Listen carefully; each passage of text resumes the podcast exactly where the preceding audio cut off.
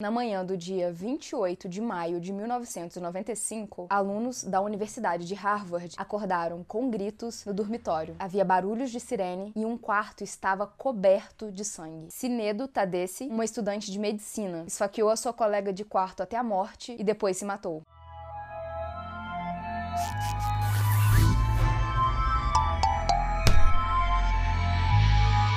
Bem-vindos ao Bu. E outras coisas. Eu sou a Mia. E eu sou a Cibele. Oi! Oi! Vocês já adivinharam o tema da temporada? Senão, eu acho que nesse episódio vai começar a ficar um pouco mais claro. Mas antes de começar o episódio, eu vou deixar aqui o recadinho do Apoice. Nós temos duas plataformas de apoio ao canal, que é o Apoice e o PicPay. Lá vocês vão encontrar vários planos com várias recompensas. Tem uns valores bem baixinhos, uns maiores. Todos eles têm uma recompensa diferente. Dá uma olhadinha, vai que você gosta. O link tá aqui na descrição. E aqui no YouTube YouTube nós temos o Seja Membro, que é exclusivo dessa plataforma. Dá uma olhadinha também, tá do lado do botãozinho de inscreva-se e já confere se você está inscrito. Quero ver todo mundo inscrito aqui, hein? Um dos benefícios do nosso Apoia-se é um podcast com a Gabriela Cascardo, uma psicóloga muito foda, que vocês vão gostar pra caramba. É isso e vamos pro caso.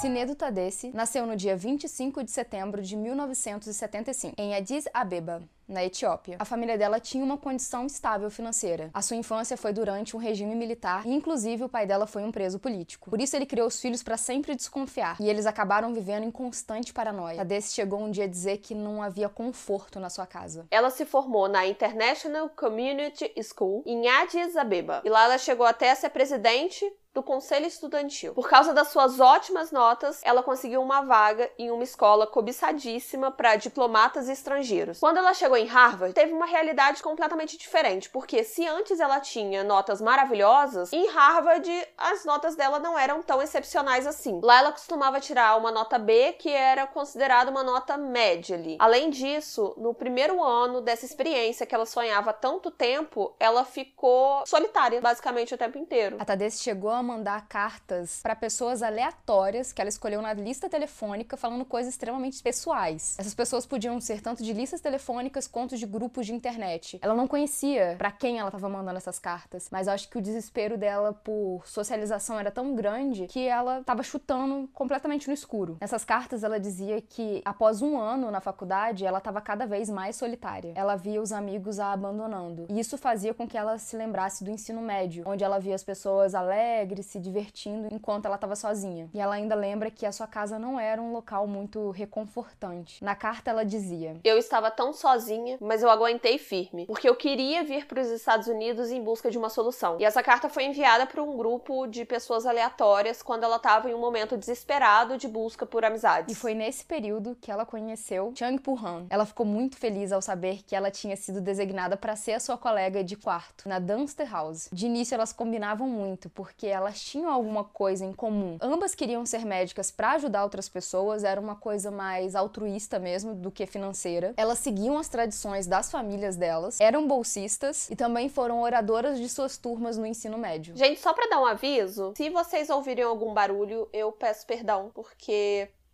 Aí são meus vizinhos dando aquela festinha que eles gostam de dar. Peço perdão. Aviso de rave. Aviso de rave aqui em frente, exatamente. A Chang Pung Han, de 20 anos de idade, ela era conhecida por ser reservada, estudiosa e muito carinhosa. Ela escapou do Vietnã com seu pai e a sua irmã num barco ilegal. Ela chegou na América depois de ficar quase um ano refugiada em um campo de refugiados na Indonésia. Mas aí ela se adaptou muito bem ao país e se dedicou bastante aos estudos. Ela foi oradora na turma da Boston Boston Technical High School. Presidente da Vietnamese Student Association, ela deu aula para os refugiados em Cambridge. Ela também foi voluntária num projeto de assistência a mulheres sem teto. Ela também trabalhou em um laboratório no Dana-Farber Cancer Institute, em Boston. E ela queria ser pediatra. Tudo parecia estar tá muito normal entre as duas, né? Como a Mia falou, elas se conheceram, até tinham algumas coisas em comum, mas isso durou até o terceiro ano, que foi quando a Chang falou para sua colega de quarto que quando ela voltasse, elas não iam mais dividir o quarto. A partir daí, a Tadesse começou a ter umas atitudes bem estranhas. Ela não conversava mais com a Chang e ela começou a se isolar real, ela não conversava mesmo. Ela não aceitou muito bem a decisão da Chang de mudar de dormitório e ela chegou até a enviar cartas para Chang quando ela estava com a família na casa dela e na carta dizia: Você sempre terá uma família para onde ir e eu não terei ninguém. A família da Chang mora em Medford. Ela visitava os familiares praticamente todos os finais de semana porque era uma viagem bem rápida da universidade até a casa dela. Era tipo um ônibus e ela conseguia chegar. Embora a Tadesse tivesse alguns parentes ali próximo, ela só conseguiu ver os pais na Etiópia uma vez em três anos que ela estava em Harvard. A irmã mais velha da Chang disse que as brigas das duas era por conta de organização e limpeza. Uma briga que a Ana teria com alguém. E por conta de barulho também. Aí já seria uma briga que o Tadeu teria com alguém.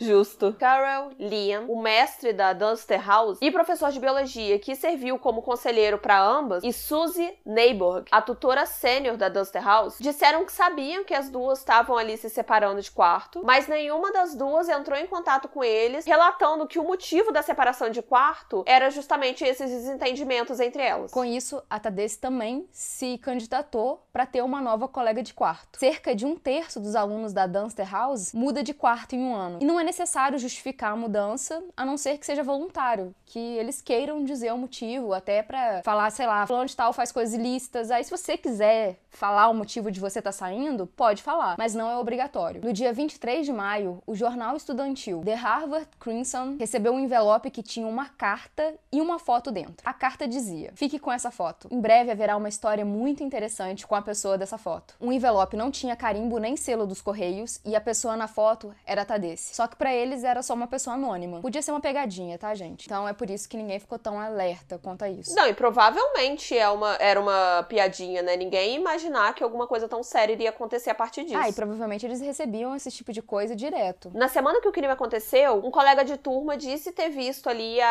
Tadesse na biblioteca. Ela parecia estar meio agitada, meio estressada, parecia que ela não estava conseguindo se concentrar nos estudos, sabe? O rosto dela parecia que ela estava preocupada com alguma coisa. Sabe quando você fica inquieto com alguma coisa, você fica tipo mais pensativo? Daí um dia antes do crime, a Tadesse teve uma atitude incomum comum de novo. Ela faltou uma prova. E isso nunca tinha acontecido antes. E os alunos estavam ali na última semana de prova, sabe? Geralmente é a mais séria. Ela tinha faltado a prova de física. Ela tava no seu quarto, chorando muito, enquanto a Chang estava ali arrumando as coisas dela para mudança de quarto. A Chang, ela tava com um amigo dela, Tao Niguyen, porque ele tava ali ajudando ela nas coisas e tudo mais.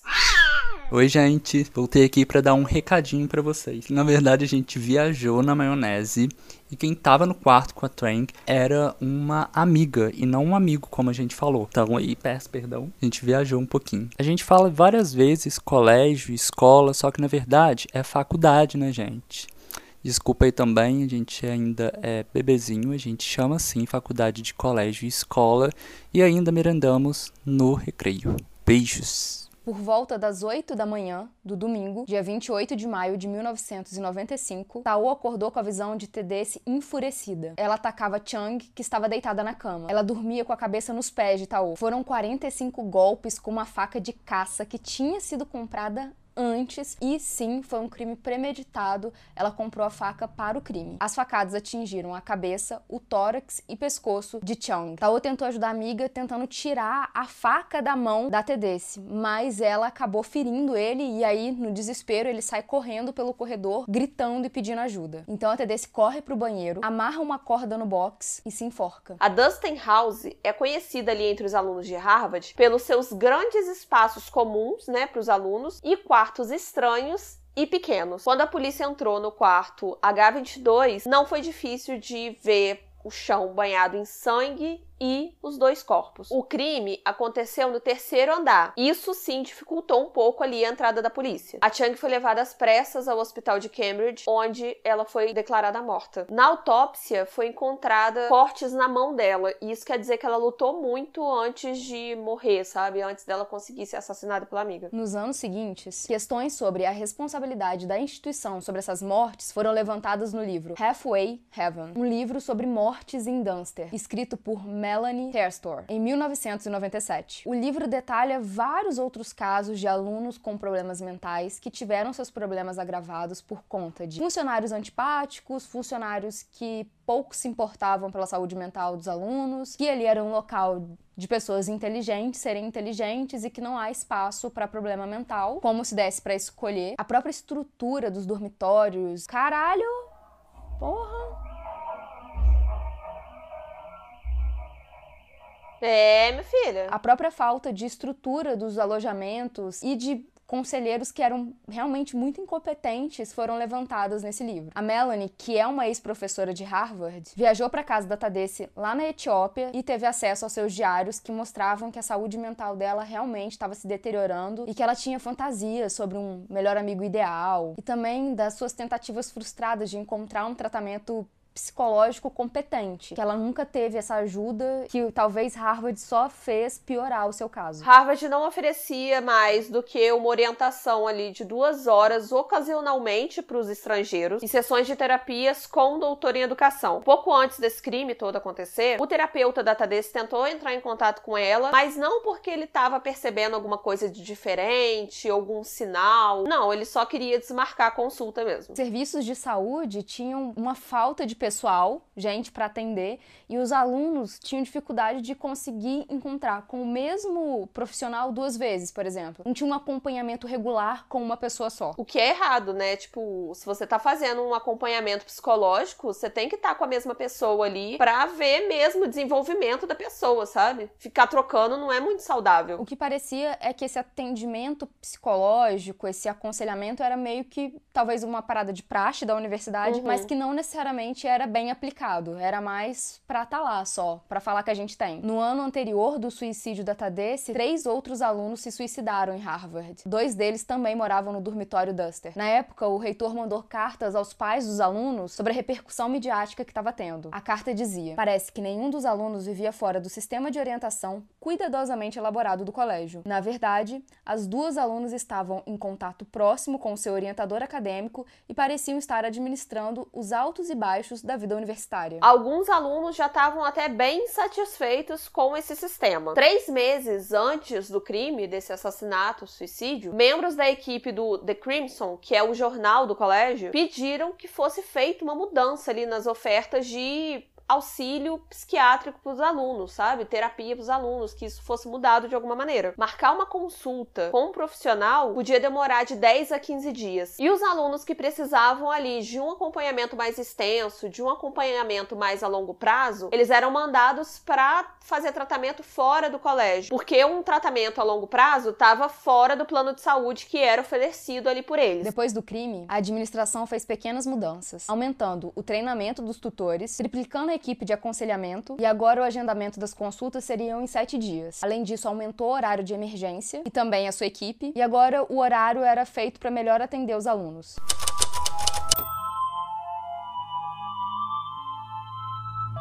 Esse é um caso que me deixa indignada, mas não, não indignada do jeito do primeiro caso dessa temporada, porque claramente essa menina teve um surto. Uhum. Só que ao mesmo tempo dá muita raiva por N coisas, por falta de ajuda tanto da família, por conta do, da universidade. Gente, pensa que ela era uma aluna, nota a. E aí, B, para quem se cobra muito, é tipo um F. Tô falando em letras como se a gente tivesse muito desse. Pois é, eu achei international. Pra ela, o, o B era péssimo. Ela não, não aceitava o B como. Ah, ok, está se adaptando e tal. Imagina quando você estuda num colégio que ele é, entre aspas, mais fraco, e você vai para um colégio que é muito rigoroso, e você no colégio fraco tirava uma nota boa, e nesse colégio novo você não é tão bom aluno, entre aspas, também, porque não é só nota que define se você é um bom aluno. Exatamente. Muita gente entra em depressão, fica triste, porque tá acostumado com A, com A, com 10, com 10, e aí tirar um 7 é tipo o final da vida da pessoa. Para ela, a vida dela era os estudos, a vida dela era estudar. Então tirar um B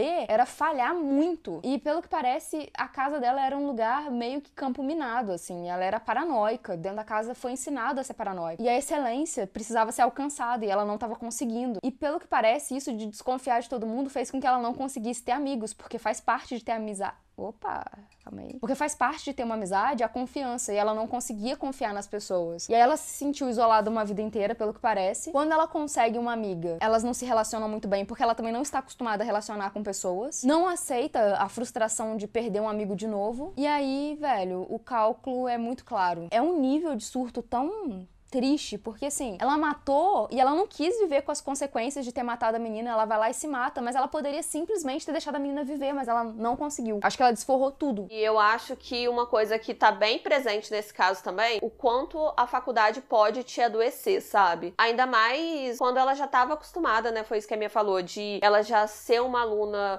muito estudiosa, uma aluna muito boa, e você chega na faculdade, a cobrança é completamente diferente. É, a gente tá falando de um caso American, né, lá dos States e tudo mais, mas isso é uma parada muito presente na nossa vida, sabe? A, a faculdade é uma coisa que cobra muito da gente e às vezes a faculdade não dá o auxílio para que a gente consiga aquilo que ela está cobrando, sabe? Eu já ouvi falar muito que em algumas faculdades tem esse auxílio psicológico, psiquiátrico e tudo mais, só que na prática é muito mais difícil de conseguir do que na teoria. E eu acho isso muito complicado e eu acho que nesse caso especificamente isso está muito presente, o quão a faculdade pode te adoecer a ponto de você ficar completamente sem saber o que fazer, sabe?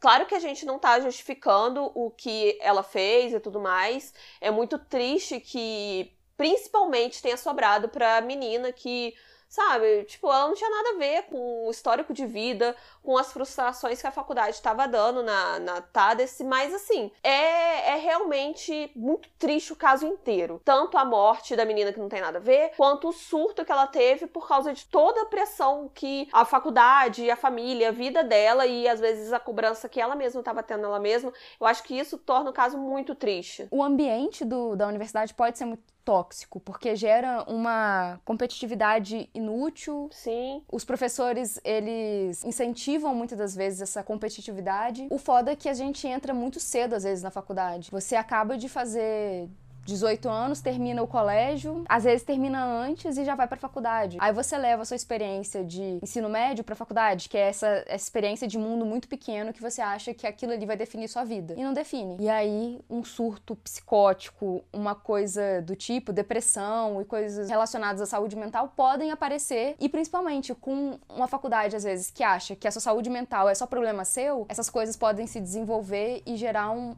um resultado tipo trágico bem parecido como esse caso, ou tirando a parte de assassinar o colega, mas assim, a parte do suicídio ser uma parada muito recorrente, sabe? Infelizmente. Faculdades e colégios em geral deviam saber que a responsabilidade também é deles, mas também é dos pais e também é da pessoa. Não existe uma culpa só para um. Fala, Ana, deixa eu ver. Pode?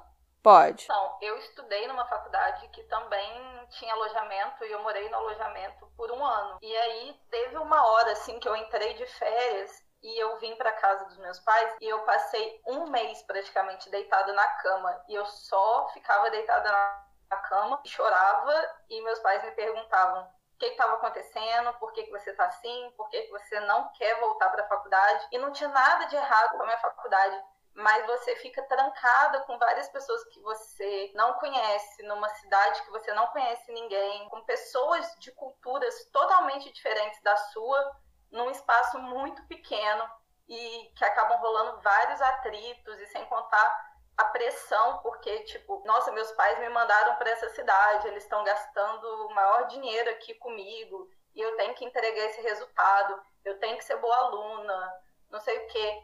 É, eu tranquei a faculdade, eu não quis voltar e meus pais não sabiam exatamente o que estava acontecendo comigo e nem eu entendia na época, sabe? Tipo, eu demorei muito para estar tá pronta para poder voltar. E se eu não tivesse, aliás, e se eu tivesse forçado a barra e voltado, eu não sei como que estaria meu estado mental, sabe? E eu acho que é muito isso que a Ana falou de às vezes nem a própria pessoa entende o que, que tá rolando, sabe? E pode ser o caso. Eu queria aproveitar para falar que a gente tá no setembro amarelo. A gente lembra muito de prevenção a suicídio no setembro amarelo e lembra muito de dar auxílio às pessoas em setembro e tudo mais, mas é muito importante isso acontecer sempre, sabe? A gente lembrar de transtornos psicológicos é importante em qualquer data. E é muito importante a existência do setembro amarelo pra gente lembrar sempre que que a gente precisa dar apoio para essas pessoas, as pessoas que estão aí mais vulneráveis e que precisam da nossa ajuda. E é isso, gente. Se você tá vendo alguém que tá passando por um momento super difícil, não ignora não. Tenta conversar, tenta dar uma ajuda, tenta alertar as pessoas que estão ao redor, porque o resultado disso pode vir de repente e você achar que, putz, eu podia ter feito algo e não fiz. É isso. O Bu espera que esse episódio tenha sido de alguma ajuda, nem que seja para você olhar pro lado e perceber o coleguinha, e principalmente em quarentena, que as pessoas ficaram muito tempo sozinhas. Você tem um amigo que você acha que ele pode estar fragilizado, pergunta como foi o dia dele hoje e se você tá se sentindo fragilizado, como que você está? Pode falar com a gente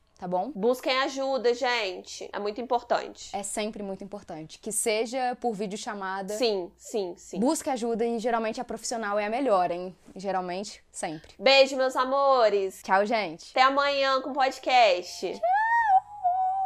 E deixa aqui embaixo se vocês já sabem o tema da temporada. Ah, eles já sabem. Eles já sabem. já sabem, são espertos pra caramba. Tem ninguém bobo aqui não.